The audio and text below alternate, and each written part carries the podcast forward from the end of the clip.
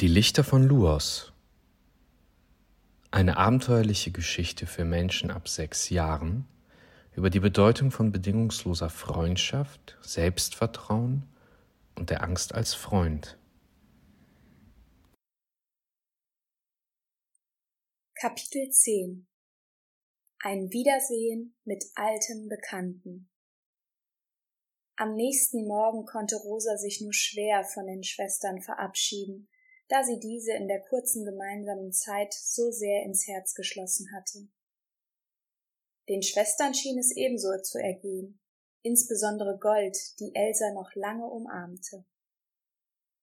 Talpa nickte ihnen zur Verabschiedung diesmal nur knapp zu, und Rosa bemerkte, dass dies die Schwestern sichtlich irritierte, als sie sich stirnrunzelnd winkend umdrehten und von dannen zogen, zurück zu ihrem Haus. Also los, sagte Jonas, und als sie schließlich weiterzogen, nahmen diesmal Raoul und Rosa den Handzieher der Maschine, während Jonas Elsa auf dem Rücken trug. Talpa lief mit der Karte vorne weg, während der Professor hinter ihnen an Jonas und Elsas Seite lief. Alles erschien bereits wie automatisiert, so als wären sie seit einigen Wochen gemeinsam auf dieser Reise. Wir müssen heute öfter eine Pause einlegen, das Humpeln des Professors ist seit gestern stärker geworden, sagte Talpa mit nach vorne gerichtetem Kopf. Raoul drehte sich um und nickte. Alles klar. Wann können wir die nächste Pause einlegen? Etwa in einer Stunde, antwortete Talpa. Sag mal, Talpa, woher kennst du die Schwestern überhaupt? Ihr wohnt doch gar nicht in derselben Gegend, fragte Raoul und pustete sich seine Strähnen aus dem Gesicht. Rosa wurde klar, wie schwer Pepe war, und sie überlegte, wie sich ihr Gewicht wohl für die Lufixe, dessen Kräfte von Tag zu Tag schwindeten, anfühlen musste. Ich wohnte früher in ihrer Nähe, bis ich zu meinem Onkel zog. Unsere Familien standen sich sehr nah. Silber brachte mir das Tanzen bei, und ich lehrte die Schwestern vieles über die Sonnenkrafteinstrahlung und die Hintergründe dessen. Hast du ihren Vater gekannt? Raoul wirkte ebenso interessiert wie Rosa am Tag zuvor. Ja, er prophezeite auch einiges über mich. Talpa blickte vor ihnen zu Boden, als sein Schritt sich noch mehr beschleunigte. Raoul und Rosa hatten Mühe, mitsamt Pepe mit seinem Tempo mitzuhalten. Und, lag er richtig? fragte Raoul grinsend. Rosa bemerkte, dass Raoul Talpa noch immer herausfordern wollte. Das stellt sich noch heraus, antwortete Talpa langsam. Diese Antwort schien Raoul zu genügen, und er grinste Rosa an, die ihm jedoch keine Reaktion gab. Was ist? fragte Raoul und sah sichtlich besorgt aus. Rosas Gedanken kreisten noch immer über Silvers gestrige Worte zum Zuhören und Erzählen auf Luos, doch das wollte sie vor Raoul nicht zugeben. Es schmerzte noch zu sehr in ihrem Herzen. Ach nichts. Ich bin noch etwas müde, weißt du? Müdigkeit können wir uns heute nicht erlauben, Rosa. Wir planen, dass wir bis zum Einbruch der totalen Dunkelheit den Fuß vom Mauna erreichen werden, sagte Talpa trocken und Rosa nickte, obwohl er es nicht sehen konnte. Sie wusste, dass er richtig lag und dass die Mission Vorrang vor allem hatte. Die Lüge war es wert, zu vertuschen, was ihr wirklich so viel Kummer bereitete. Naja, also Hunger habe ich auch, wenn ich ehrlich bin, fügte Rosa hinzu, und da dies keine Lüge war, gelang es ihr, Raoul dabei in die Augen zu schauen. Vielleicht finden wir auf der Lichtung, auf der wir Pause machen, einen Himbeerbusch, tönte Elsa freudig von hinten, und Rosa drehte sich grinsend um. Ja, das wäre schön. Als sie wenig später die geplante Lichtung erreicht hatten, keuchten sie, denn Talpas Tempo war ziemlich zackig. Ein Himbeerbusch war zwar weit und breit nicht zu sehen, jedoch fand Jonas einen Birnenbaum am Rand, an welchem sie sich nun zu schaffen machten. Elsa kletterte von seinem Rücken auf seine Schultern und versuchte eine Birne von einem Ast direkt über ihrem Kopf zu ziehen. Professor Kornblum hielt seine Tasche weit geöffnet unter den Ast bereit, damit die Birnen einfach hineinfallen konnten. Sein hektisches Gemüt ließ ihn unruhig von links nach rechts eilen, um abzupassen, welche Birne Elsa ergreifen und fallen lassen würde. Jonas versuchte gekonnt, ihr Gewicht auszubalancieren, und er musste lachen, als Elsa mehrere Versuche benötigte, bis sie eine Birne ergreifen konnte. Nee, sie kommt nicht dran. Etwas mehr nach links, Johnny, gab Raoul breitgrinsend die Anweisung, um sie extra zu verwirren. Elsa drehte ihren Kopf zu ihm herum und grinste. So? Nee, noch etwas weiter und nun einen Viertelmeter nach vorne. Jonas tat, wie ihm gehießen. Hier? Ja, ja, genau. Raoul, lachte Elsa beherzt, als sie merkte, dass er Jonas in die entgegengesetzte Richtung des Astes geleitet hatte. Jonas blickte ihn irritiert und angestrengt an, ließ sich jedoch auf sein Spiel ein. Er ging zwei weitere Schritte vom Ast weg. Der Professor hatte Mühe, ihnen mit der offenen Tasche zu folgen. So? Ja, genau, perfekt. Elsa, jetzt kannst du ziehen, rief Raoul und rannte lachend etwas näher an sie heran. Elsa prustete los, denn nun standen sie so weit weg vom herunterhängenden Ast wie nur möglich. Sie tat so, als würde sie von ihrer Position heraus gut an den Ast herankommen. Gleich hab ich's, lachte Elsa sich selbst in einen Lachkrampf hinein. Professor Kornblum schaute sie erst stirnrunzelnd an und bemerkte dann die Ironie der Szene, was ihn leicht kichern ließ. Okay, ich versuch's nochmal, Johnny. Jetzt noch ein Stückchen weiter nach rechts. Während die anderen prusteten und lachten, beobachteten Rosa und Talpa die Szene.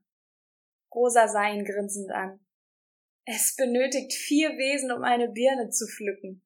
Talpa reagierte nicht, sondern sah mit ernster Miene zum Birnenbaum.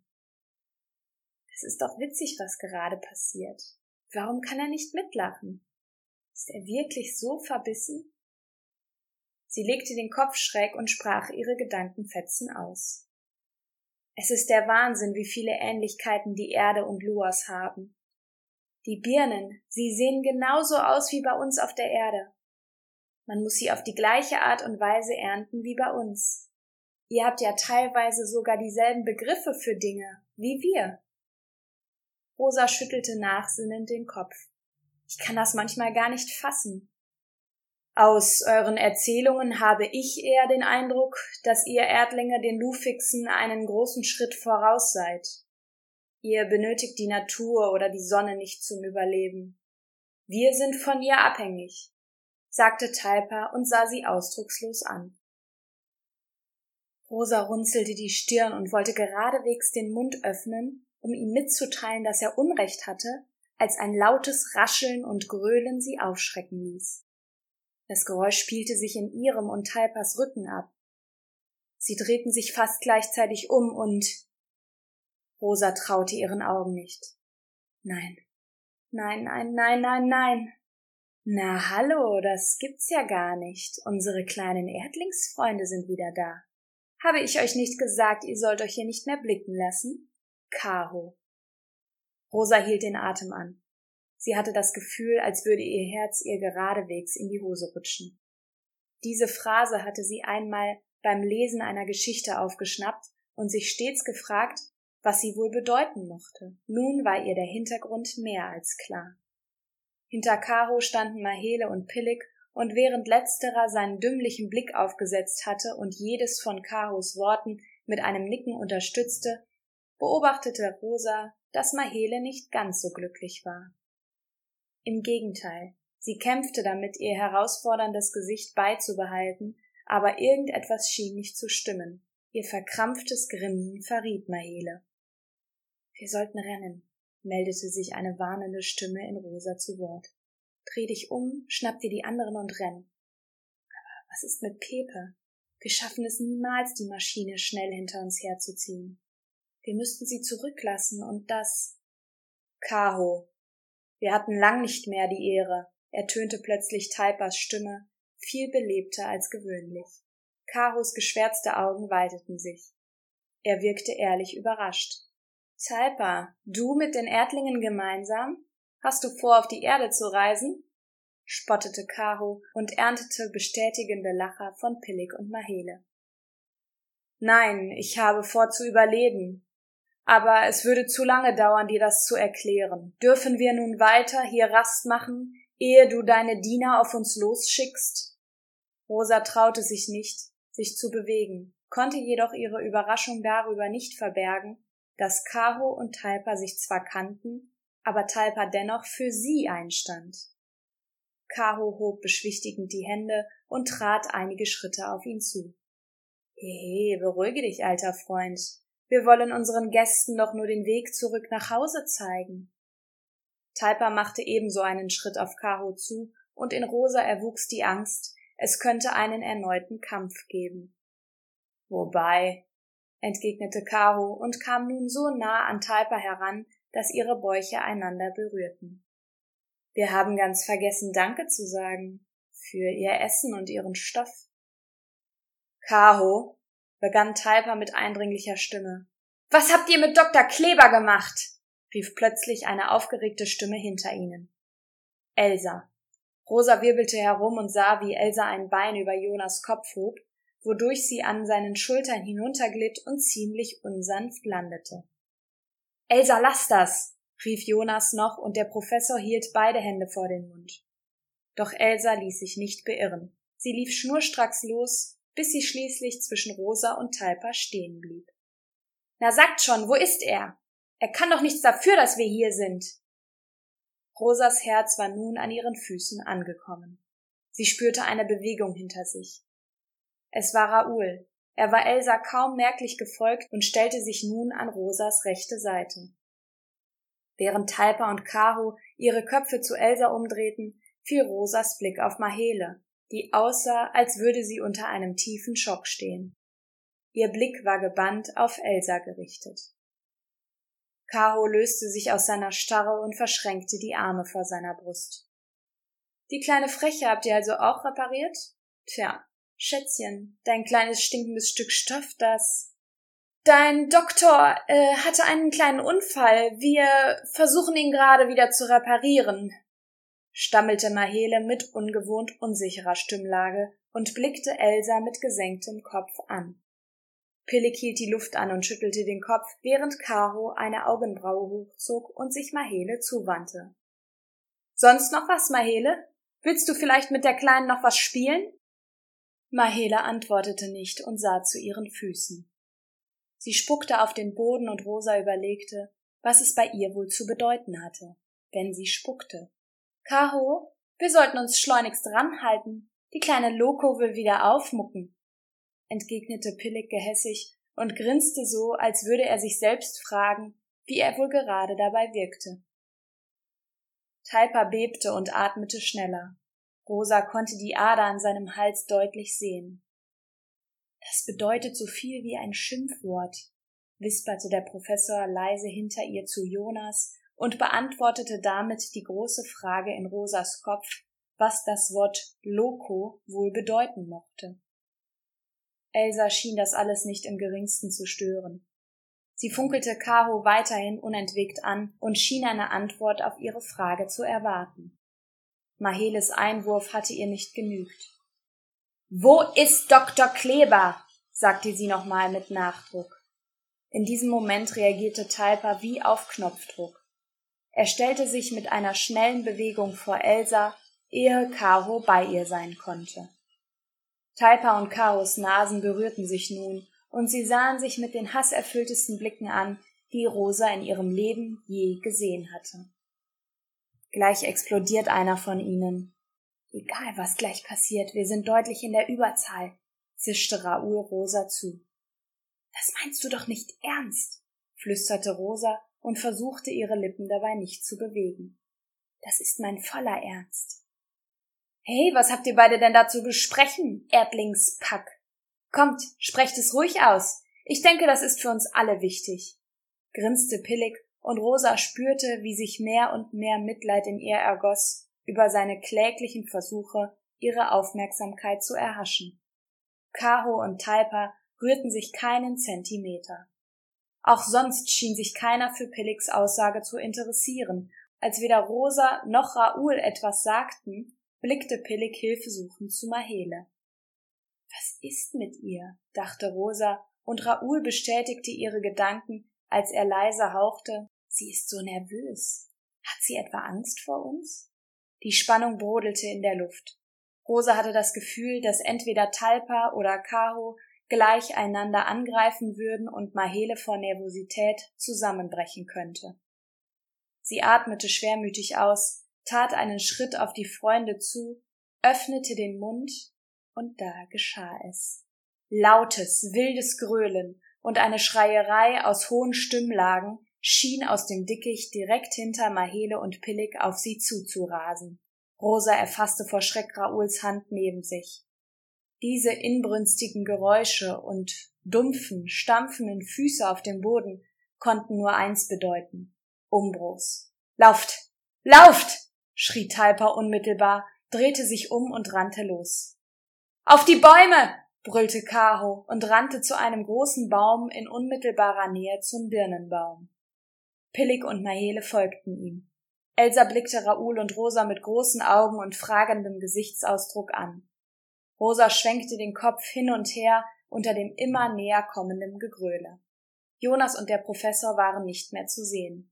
Rosa begriff erst in der nächsten Sekunde, dass Raoul neben ihr sie anbrüllte, ihre und Elsas Hand erfasste und mit ihnen auf den Baum zulief, auf dem Karo, Mahele und Pillig bereits hochkraxelten. Auch Talpa war nirgends mehr zu sehen. Ist er in den Wald hineingerannt? Das schafft er doch niemals. Jonas! fragte Elsa besorgt, während Raoul sie auf den Rücken nahm und damit begann, den Baum hinaufzuklettern. Rosa wechselte mit Elsa einen besorgten Blick, doch sie hatten keine Zeit mehr. Der Überlebenswille in Rosa verstärkte sich, und mit aller Kraft, die sie hatte, kletterte sie auf der anderen Seite des Baumes parallel zu Raoul hinauf. Einfach weiter, einfach weiter. Lautes, dumpfes Krakele, das näher kam. Immer, immer näher. Dumpfe, schmatzende Schritte. Gleich hast du es geschafft. Gleich bist du hoch genug. Ein Blick zu dem sich abmühenden Raoul. Elsa, die sich auf seinem Rücken festklammerte. Ihr Stoffverband um ihren Kopf, der allmählich verrutschte. Mahele über ihr, die wisperte, nur noch ein Ast. Weiter, weiter, du schaffst das, sie werden euch nicht kriegen. Lautes Gelächter unter ihnen. Nun ganz nah. Ich schaffe es. Und sie war da.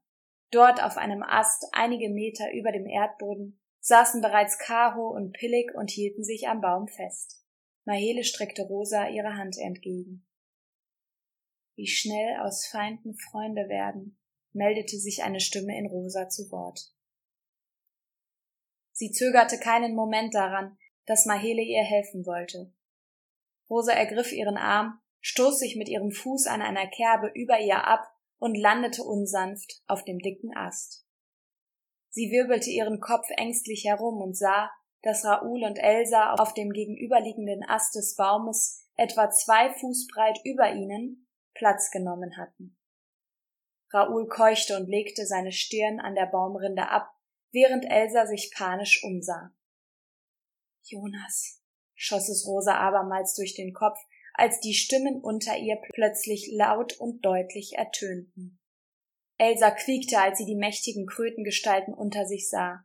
Raoul wirbelte herum, legte einen Arm um sie und hielt ihr mit seiner Hand den Mund zu.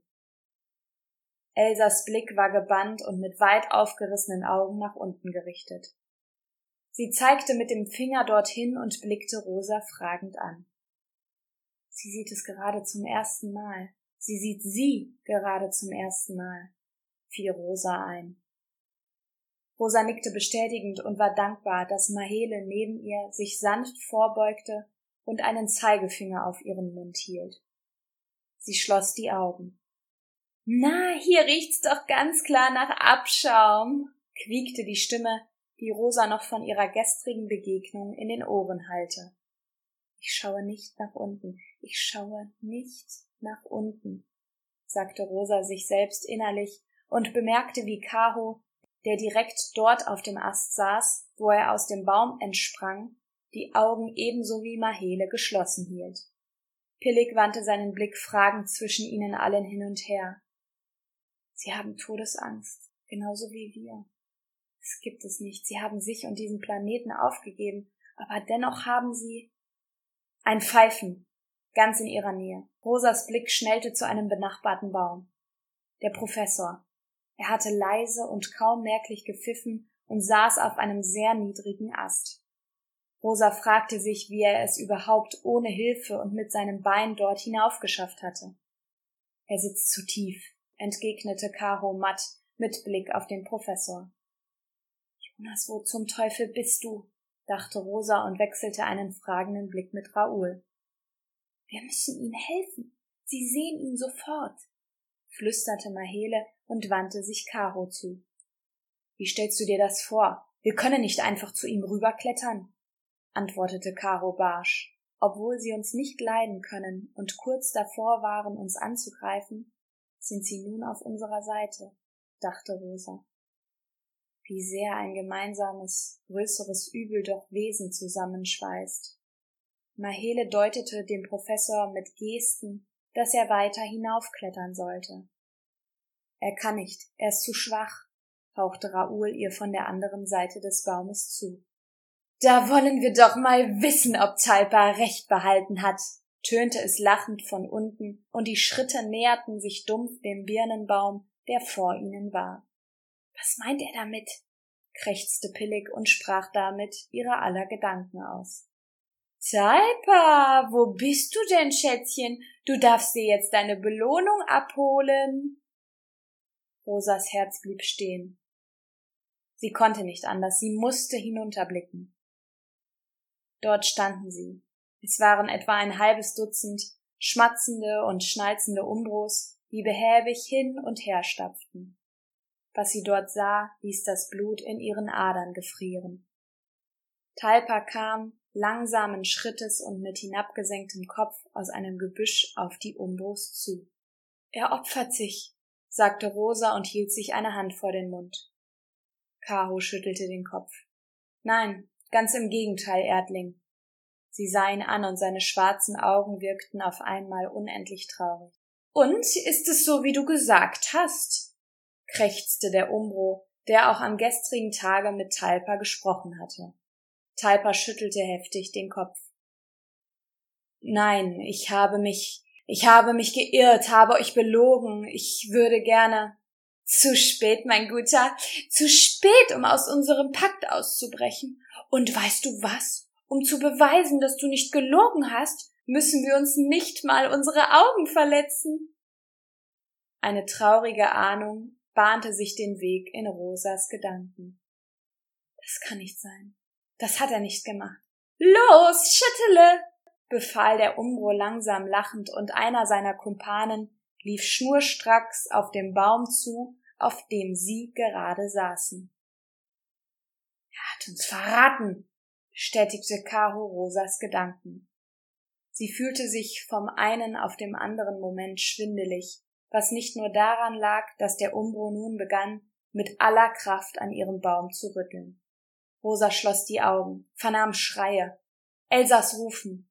Irgendwer hielt sie fest, zog sie hinunter. Sie landete, schmerzhaft und doch sanft, Rosa wollte ihre Augen mit aller Kraft öffnen, doch es war nicht möglich. Jemand schrie Talpas Namen. Brennende Füße. Sie versank tiefer und tiefer in einen Sog voller Schlaf. Und als sie schließlich erwachte, hatte Rosa das Gefühl, als hätte sie ihre Augen wochenlang nicht geöffnet. Es rauschte in ihrem Ohr. Lautes Piepen machte sich bemerkbar. Ein Dröhnen, hatte ihr jemand auf den Kopf geschlagen? Das erste, was Rosa sah, waren gusseiserne Gitterstäbe um sie herum, überall und direkt über ihrem Gesicht. Kapitel 11 Der, den man unterschätzt Teil 1 Rosa richtete sich unter Schmerzen auf und hatte das Gefühl, sich in einem Albtraum zu befinden. Sie lag in der Mitte eines Käfigs. Ich muss träumen, das kann nicht wahr sein, dachte sie. Der Gitterkäfig ohne Wände stand mitten auf der Lichtung vor dem Birnenbaum. Sie hatten das Gebiet nicht verlassen. Was war geschehen? In einer Ecke hockte Mahele und starrte mit wippendem Körper auf ihre Füße, während sie etwas vor sich hin murmelte, was Rosa nicht verstehen konnte. Kaho und Pillig standen, wobei stehen der falsche Ausdruck dafür war, denn der niedrige Käfig war nicht zum Stehen geeignet. Vielmehr krümmten sie sich und lehnten an einer der Gitterwände. Rosa konnte unter ihren erhärteten Blicken deutlich ihre angespannten Kieferknochen sehen, und Kaho schien abermals etwas in seinem Mund zu zermalmen. In der anderen Ecke, direkt gegenüber von Mahele, kauerten der Professor und Elsa einander im Arm haltend. Der Blick des Professors war schmerzerfüllt, und Elsa schien ihn leidend zu beobachten. Raoul hockte vor den beiden, hielt seine Faust vor seinen Mund und redete beschwichtigend auf sie ein. Die Lichtung um sie herum war wie leergefegt. Ausschließlich einer der Umbros, der Riesenkröten mit den ekelerregenden Händen und Füßen, lief vor dem Käfig mit massiven Schritten auf und ab. Ich vermische etwas. All das, was ich in den letzten Tagen erlebt habe, vermische ich in einem Traum. Das kann nicht wahr sein. Rosa, bist du wach? krächzte Elsa aus der Ecke auf einmal, und Rosa wurde bewusst, dass sie inmitten des Käfigs auf dem Boden lag. Sie hielt sich den Kopf und bemerkte, dass alle Blicke im Gittergefängnis auf sie gerichtet waren. Geht es dir gut? Raoul war mit einem Satz neben ihrem Kopf, und erst jetzt bemerkte Rosa, dass sein Oberteil zerrissen war, er sein T-Shirt darüber nicht mehr anhatte und sein Gesicht von Kratzern übersät. Ja, ich was? Du warst einige Minuten bewusstlos. Ein klirrendes Geräusch ließ Rosa zusammenzucken. Pillig schnellte in diesem Moment mit seiner Faust gegen die Gitterstäbe. He, Schattenwesen, ich hab ne Überraschung für dich. Ihr könnt uns nicht ewig hier festhalten. Sobald die Sonne wieder aufgeht, müsst ihr euch verziehen. Was macht ihr dann? Der Umbro lief weiter vor dem Käfig auf und ab und schnaubte nur.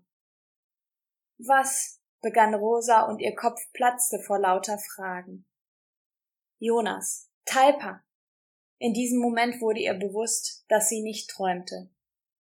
Das hier war die bittere Realität.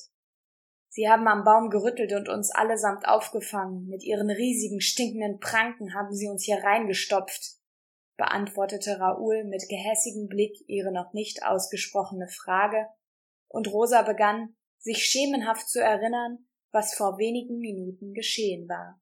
Sie haben mich, begann der Professor. Rosa war entsetzt, als sie seinen leidenden Blick erfasste. Professor Kornblum! Sie krabbelte mit noch immer dröhnendem Kopf und einem Pfeifen im Ohr ihm und Elsa entgegen. Seine Unterlippe zuckte wie wild, als der Professor sein langes Hemd hochzog. Rosa hielt sich sofort beide Hände vor den Mund. Sein Bein, mit dem er hinkte. Es war am Oberschenkel mit einem grünen Stück Stoff, das Rosa als Raouls T-Shirt identifizierte, abgebunden. Sein restliches Bein war übersät mit halb eingetrocknetem Blut und zeigte eine am Oberschenkel beginnende und sich bis zur Wade ziehende, riesig klaffende Wunde. Die anderen mussten ihm das Bein bereits abgebunden haben. Er hatte sichtlich Schmerzen und er würde sein Bein nie wieder benutzen können. So viel war Rosa klar. Sie fragte sich, wie viel Blut er bereits verloren hatte und wie viel Zeit ihm noch bleiben würde. In Biologie war sie nicht besonders gut, doch es brauchte kein Wissen, um diese Erkenntnis zu gewinnen. Sie blickte ihn panisch an. Sie haben ihn an einem Arm vom Ast gezogen und hinter sich hergeschleift. Sogar eine extra Runde über die Lichtung haben sie gedreht, ihn über einen Stein gezogen. Immer nur auf einer Seite. Diese niederträchtigen Feiglinge, erklärte Mahele, die direkt hinter Rosa saß. Elsa legte ihren Kopf auf die Schulter des Professors und presste ihre Augen zusammen. Als Rosa in die feuchten Augen des Professors sah, spürte sie, wie sich Tränen aus ihren eigenen lösten. Sie schnellte zurück zu der Seite des Käfigs, vor welcher der Umbro Wache hielt. Er braucht einen Arzt. Sofort. schrie sie. Kollegin, die Würfel sind gefallen. Es ist zu spät, begann der Professor beschwichtigend und unter sichtlichen Schmerzen. Wie können Sie das sagen? Sie müssen versorgt werden. Rosa begann wie wild an den Gittern zu ziehen und zu schütteln. Bitte, bitte, wir brauchen Hilfe. Er verblutet hier drin. Erdling, gib auf. Die lassen uns hier drin eh verrotten. Sie hätten es auch einfacher haben können und uns direkt umlegen. Aber nein, sie wollten es auf die langatmige Tour. Wer weiß, vermutlich verschafft es ihnen Macht, wenn sie uns leiden sehen, schnaubte Caro. Er spuckte vor sich auf den Boden und Rosa blickte ihn ungläubig an. Was können wir tun? fragte sie ihn mit aufgeregter Stimme. Wir können gar nichts tun. Wir müssen uns damit abfinden, wiederholte Caro trocken und hielt ihrem Blick stand. Ein Stöhnen des Professors ließ sie alle zusammenzucken. Mahele krabbelte an ihn heran. Professor, legen Sie sich flach auf den Boden. Kommen Sie, wir schaffen Ihnen Platz. Während Elsa, Raoul und Mahele den schwitzenden Professor in eine liegende Position brachten, begann Rosa wie wild ihre Nägel zu kauen. Er darf sein Bein nicht verlieren, er darf nicht sterben. Elsa setzte sich an seinem Kopf nieder und hielt ihn zwischen ihren Händen. Jonas, mein Bruder, der ist bestimmt in den Wald gerannt und holt Heilpflanzen für Sie, Professor Kornblum, sagte Elsa, während sie sanft die Haare des Professors streichelte. Daraufhin warf Raoul Rosa einen angsterfüllten Blick zu. Jonas, wo zum Teufel bist du? Meldeten sich Rosas Gedanken. Mahele umfasste unterdessen eine Hand des Professors und zog sie an ihr Herz. Sie schloss die Augen. Kaho schien unbeeindruckt vom Leiden des Professors, während Pillig sich immer wieder rückversicherte, dass er und Kaho weiterhin so stehen blieben. An seinem zitternden Körper erkannte Rosa, wie sehr es ihn mühte, so verkrümmt zu sein. Wir können doch nicht so rumstehen, wir müssen irgendwas tun, rief Rosa, und weitere Tränen rannten ihr über die Wangen, als sie einzelne Grasbüschel des Bodens unter ihnen herausriss und nun gegenüber von Mahele die andere Hand des Professors ergriff.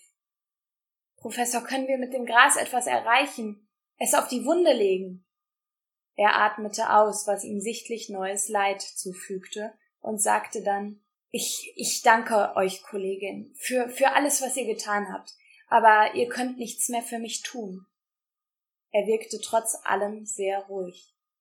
Nein, nein, das stimmt nicht, schrie Rosa. Wo ist Talpa? Wo ist Jonas? ergänzte sie schluchzend und wechselte ihren Blick zwischen Raoul und Caro hin und her. Oh, schau mal, mein Guter, deine Freunde erwarten dich schon, hörte Rosa eine ihr mittlerweile bekannte Ächzstimme, stand auf und sah, dass zwei weitere Umbros neben dem Anführer Umbro den stark verwundeten Talpa zum Käfig führten.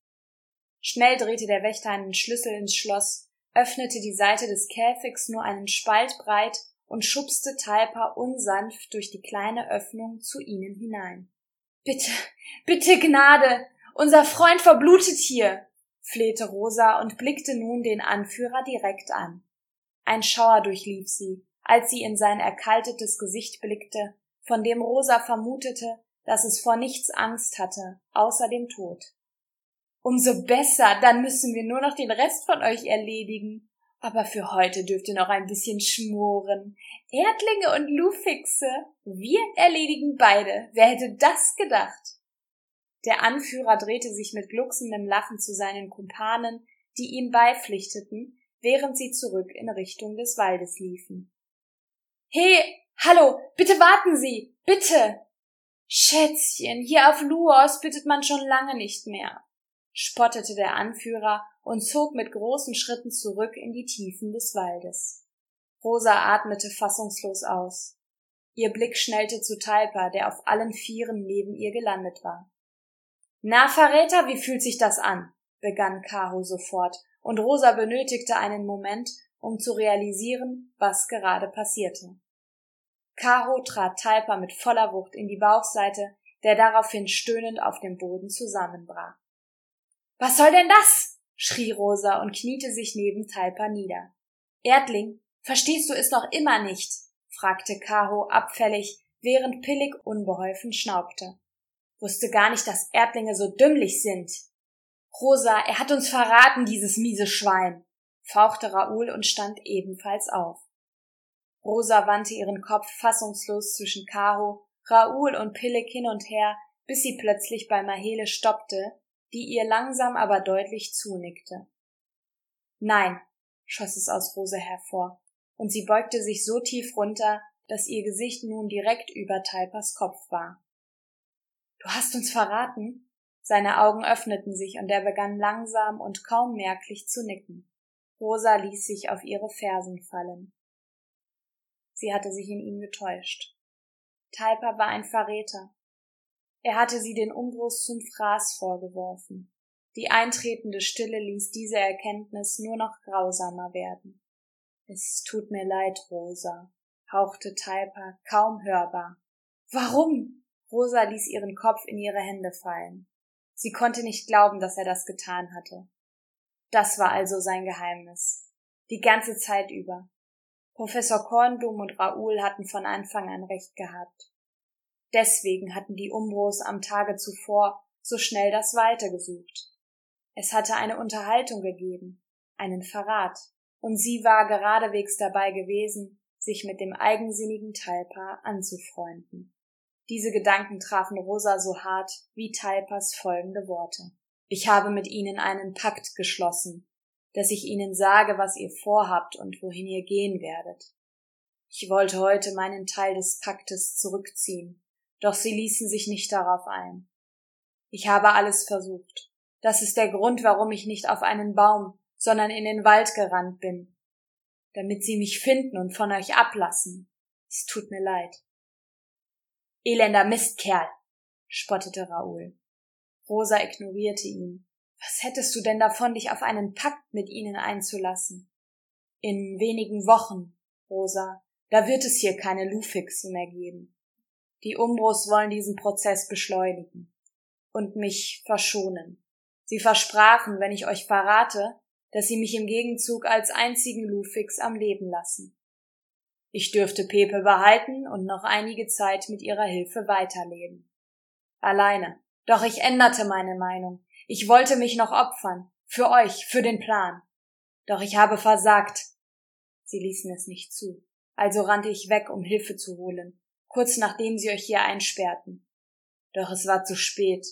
Sie holten mich ein. Du bist kein Lufix. Du bist schon einer wie sie, rief Pillig und hob das Kinn verachtend an. Rosa blickte Talper zwischen ihre Finger hindurch an und schüttelte den Kopf, denn seine Antworten genügten ihr nicht im geringsten. Rosa, ich weiß, du kannst das nicht verstehen, aber ich erinnere dich, was ich dir erzählte. Ich habe nicht nur meine Familie sterben sehen, ich habe etliche Lufixe sterben sehen. Was glaubst du, warum ich meinen Onkel mit Professor anspreche? Ich will mich abwenden, will kein Lichtwesen mehr sein, will keine weiteren Freunde mehr verlieren. Ich will hier raus aus diesem Leid, diesem Elend. Und Pepe war und ist die einzige Chance, um weiter zu überleben. Denn das einzige, was ich noch liebe, ist dieser Planet. Talpas Stimme war ruhig und leise, und Rosa wusste sofort, dass jedes seiner Worte stimmte. Egoistisch bist du, nichts weiter, rief Raoul, und Rosa konnte die roten Adern in seinen Augen hervorstechen sehen. Sie wünschte sich in diesem Moment nichts sehnlicher, als in Papas Armen zu liegen. Zum ersten Mal, seit sie auf Luos waren, wünschte sie sich zurück auf die Erde. Ein Stöhnen. Mahele streichelte Professor Kornblum beruhigend über die Stirn. Rosa wurde klar, dass Kaho recht behalten würde und sie den Käfig nie wieder verlassen könnten. Rosa! Auf einmal ergriff Talpa für seine sonst so matte Art sehr emotionsgeladen Rosas Hand. Er lag noch immer bäuchlings auf dem Erdboden. Ich bereue es. Ich bereue es zutiefst. Ich habe gemerkt, wie wichtig es euch ist, uns zu helfen. Ich habe seit langem mal wieder gespürt, was es heißt, Freude zu haben, auch wenn ich sie lieber beobachte, als dass ich ein Teil davon bin. Und ich habe gemerkt, dass nicht nur eure Absichten echt sind, sondern auch eure Freundschaft. Du willst uns also wirklich was von Freundschaft erzählen? Brüllte Raoul kopfschüttelnd, und Mahele bedeutete ihm mit einer Geste, seine Lautstärke zu vermindern, aus Rücksichtnahme vor dem Professor. Die Gedankenstrudel in Rosa wirbelten wild durcheinander, doch sie hatte das Gefühl, als könnte sie langsam verstehen, wie es sich anfühlen musste, wenn Familienmitglieder und Freunde vor den eigenen Augen versterben. Würde sie sich auch selbst aufgeben, wenn die Menschheit auf der Erde vom Aussterben bedroht wäre? Die Stille in dem Käfig wurde nur durch den schwermütigen Atem des Professors unterbrochen. Rosa überlegte, ob die Wache hinter ihr wohl noch auf und ablief, hatte jetzt aber keine Zeit, sich umzudrehen. Warum willst du alleine auf diesem Planeten leben, Talpa? Ist dein Leben ohne die anderen wirklich so lebenswert? flüsterte Rosa nach einer Weile. Lieber sehe ich kein Leid mehr und habe dafür auch niemanden mehr um mich herum, als das Gegenteil zu erfahren. In den letzten Jahren, in denen ich hier auf Luos weiterlebe, möchte ich nichts dergleichen mehr sehen. Deswegen dachte ich, ist es besser, wenn ich überhaupt keinen mehr sehe. Diesen Pakt habe ich schon vor einigen Jahren mit mir selbst ausgemacht. Aus diesem Grund habe ich mir die Augen von Mahele schwärzen lassen. Rosa drehte ihren Kopf augenblicklich zu Mahele, die beschämt und mit aufeinandergepressten Lippen zu Boden blickte. Sie ist es? Sie kann Augen schwärzen? Und ich bin ja nicht der Einzige, der eine seiner Fähigkeiten aufgab, um sich selbst zu schützen. Sag mal, hörst du nicht, wie wahnsinnig blöd das klingt, du Spinner?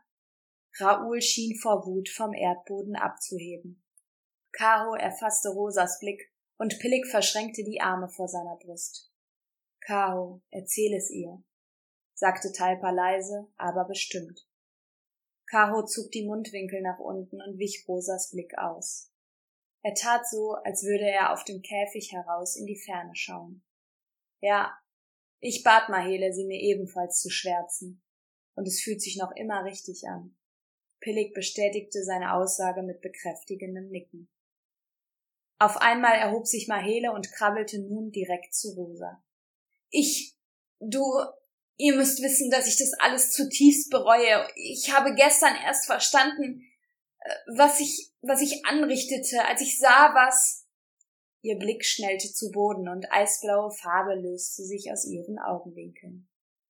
Rosa senkte den Kopf etwas, um ihre Augen besser zu sehen. Ja? Naja, ich sah, was es mit, was sie mit dem Wesen von Elsa taten. Maheles Körper wandte sich herum zu Elsa, die ihren Namen gehört hatte und ihre Hände langsam vom Kopf des Professors löste. Sie blickte Mahele mit traurigem Gesichtsausdruck an, und Rosa wünschte sich, sie hätte Elsa diesen Kummer ersparen können. Was haben Sie? begann Elsa vorsichtig. Mahele, was redest du denn da? begann Pillig und Rosa erschrak, als Mahele unweigerlich aufstand und auf ihn zuschnellte was ich da rede, was für Bestien sind aus euch geworden. Ich bin immer dabei, wenn es darum geht, Fremde zu verscheuchen. Hab das alles nie in Frage gestellt. Ich schwärzte euch die Augen, weil ich es verstehen kann, weil ich das alles hier auch so unendlich leid bin. Ich gedachte schon, dasselbe bei mir zu tun. Erst gestern ist mir bewusst geworden, was eure versperrte Sicht aus euch macht. Sie drehte sich um und der sichtlich überraschte Pillig konnte ebenso wie sein Anführer nichts dazu sagen. Mahele ergriff mit einer schnellen Bewegung Rosas Hände. Und ich tat es vor langer Zeit mit Talpas Augen. Ich bin schuld, ihr Erdlinge. Ich, ich ganz allein. Ich bin die Einzige, die hier bestraft werden sollte. Sie drehte sich zum Professor um. Mir sollte das Bein abgebunden werden, und ich sollte sterben, nicht sie brüllte Mahele schluchzend und ließ sich neben den Kopf des Professors fallen. Auch Talpa hatte sich mittlerweile auf seine Fersen gesetzt und beobachtete von dieser Entfernung aus seinen leidenden Onkel, dessen Schmerz er zwar hören, aber nicht sehen konnte. Mahele, Kollegin, stopp! krächzte dieser plötzlich und Rosa blickte auf. Schuld? Du bist nicht schuld, du wolltest deinen Freunden helfen einzig und allein nur helfen. Wie konntest du erahnen, was geschieht? Deine Tat war gütig und, voller Wohlwollen für die, die du liebst. Ich glaube, so etwas wie Schuld gibt es nicht. Das alles hier, es ist eine Aneinanderreihung von Ereignissen. Vielleicht wären sie auch ohne dein Zutun so geschehen. Du weißt, Kollegin, wir sind so oder so verdammt. Einige von uns gehen früher als andere von unserem schönen Planeten. Er schaffte es, einen Arm zu heben und seine Hand an ihrer Wange zu platzieren. Maheles Tränen übergossen sich über seine Hand, als sie das Gewicht ihres Kopfes in dieser ablegte. Raoul hielt mit sorgenvollem Blick die andere Hand des Professors fest umklammert. Elsa krabbelte nun in Rosas Richtung, setzte sich in ihren Schoß und legte ihren Kopf auf Rosas Brust ab. Rosa hielt ihre Freundin so fest sie nur konnte. Was war das für ein Albtraum, in dem sie erwacht war? Ein Albtraum in der Realität. Sie wären die einzigen Hoffnung für die Lufixe gewesen, doch sie hatten die Chance verpasst. Sie wurden erwischt und nun waren sie ebenso wie die Lufixe dem Tod so nah wie noch nie, und die Umbros würden ein für allemal die Herrschaft des Planeten an sich ziehen. Eine Weile lang erstarrten sie alle in ihren Bewegungen, ehe Talpa mit nüchternem Blick das Wort erhob. Kao, danke, dass ihr mit auf den Baum geklettert seid. Für eine Sekunde lang hatte ich Bedenken, ihr würdet die Erdlinge verraten. Passt schon, wir hatten ja alle dasselbe Ziel, äußerte er mit brüchiger Stimme. Talpa suchte Rosas Blick, doch sie wich ihm bewusst aus, indem sie ihren Kopf an Elsas Kopf legte. Sie wusste, dass es unhöflich war, wenn man seine Enttäuschung zeigte. Vor allem, weil Talpa sich erklärt und bereits entschuldigt hatte. Doch Rosa genügte dies nicht. Er hatte mit ihrem Vertrauen und ihrer Freundschaft gespielt. Das war mitunter das Schlimmste, was ihr ein Wesen bisher angetan hatte. Auf einmal begann der Professor laut aufzustöhnen. Talpa, ich möchte mit dir sprechen. Talpa krabbelte mit gehemmten Bewegungen los und Mahele und Raoul gelangten in dem kleinen Käfig schnell neben Rosa und Elsa. Der Professor nahm Talpas Kopf in die Hände und flüsterte ihm etwas ins Ohr. Rosa wurde klar, dass sie erst jetzt bemerkte, wie außergewöhnlich wohlwollend und warmherzig der Professor doch war, neben all seiner gehetzten Angst und übermäßigen Geschäftigkeit und der Nervosität, die so viel seiner Persönlichkeit überschattete. Sie fragte sich, woran das wohl liegen mochte.